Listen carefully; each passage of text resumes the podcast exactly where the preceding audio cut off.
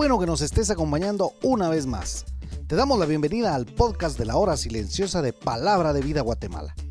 Cada uno de nuestros misioneros se han preparado para compartir contigo este comentario. Te animamos a que tengas un corazón dispuesto a recibir el consejo de la palabra de Dios.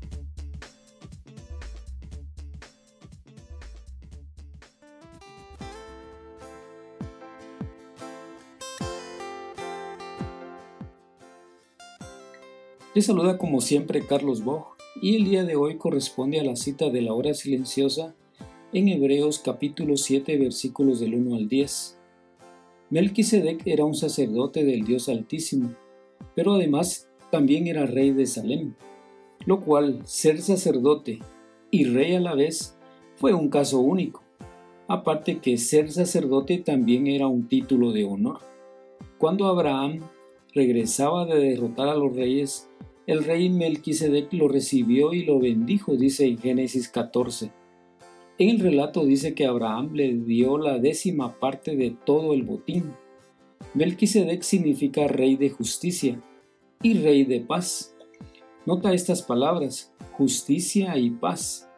La gente busca paz, pero únicamente la encontrará donde hay justicia.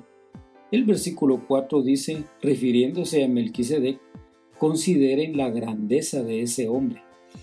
Ahora el escritor sagrado hace una comparación del sacerdocio de Cristo con el sacerdocio de Melquisedec. En los versículos del 1 al 3 vemos al rey como un tipo de Cristo, superior al propio Abraham. Fue rey y sacerdote, bendijo a Abraham y recibió sus diezmos. Además dice que era sin padre, sin madre, sin genealogía, que ni tiene principio de días ni fin de vida. Por esta frase del versículo 3, hecho semejante al Hijo de Dios, algunos piensan que Melquisedec era una especie de ser celestial.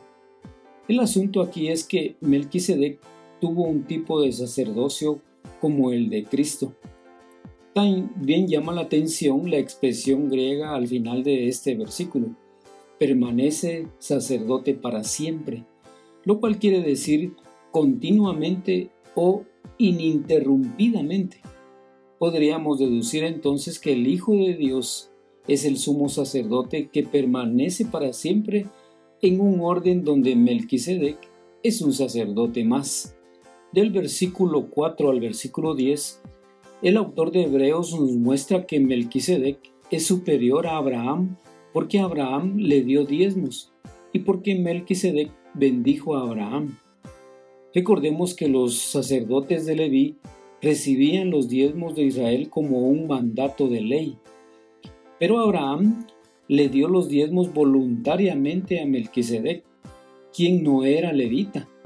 Por lo tanto, Melquisedec mostró que era mayor que Abraham porque lo bendijo.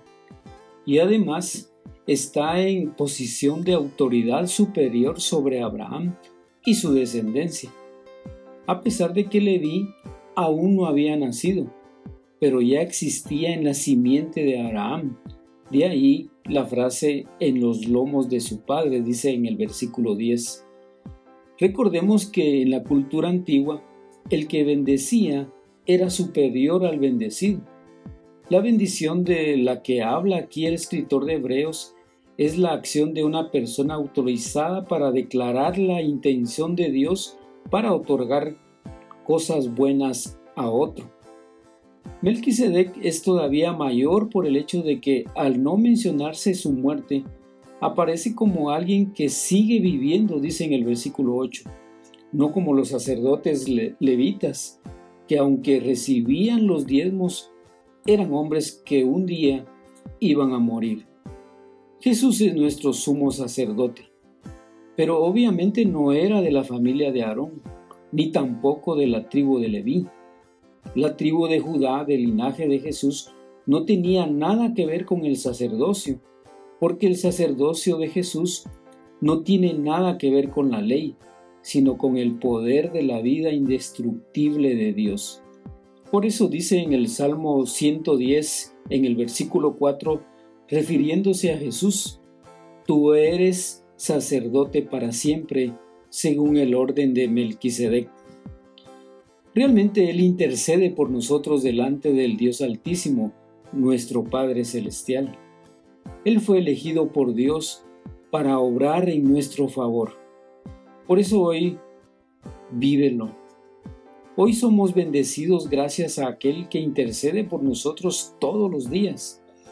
En Él tenemos al gran sumo sacerdote que comprende nuestras debilidades, quien presenta ofrendas y sacrificios por nuestros pecados. Así que acerquémonos confiadamente al trono de su gracia, dice en Hebreos 4:16. Oramos para que sigas creciendo en conocer más al Señor, estudiando y meditando en tu tiempo especial con la palabra de Dios. Que el Señor te bendiga.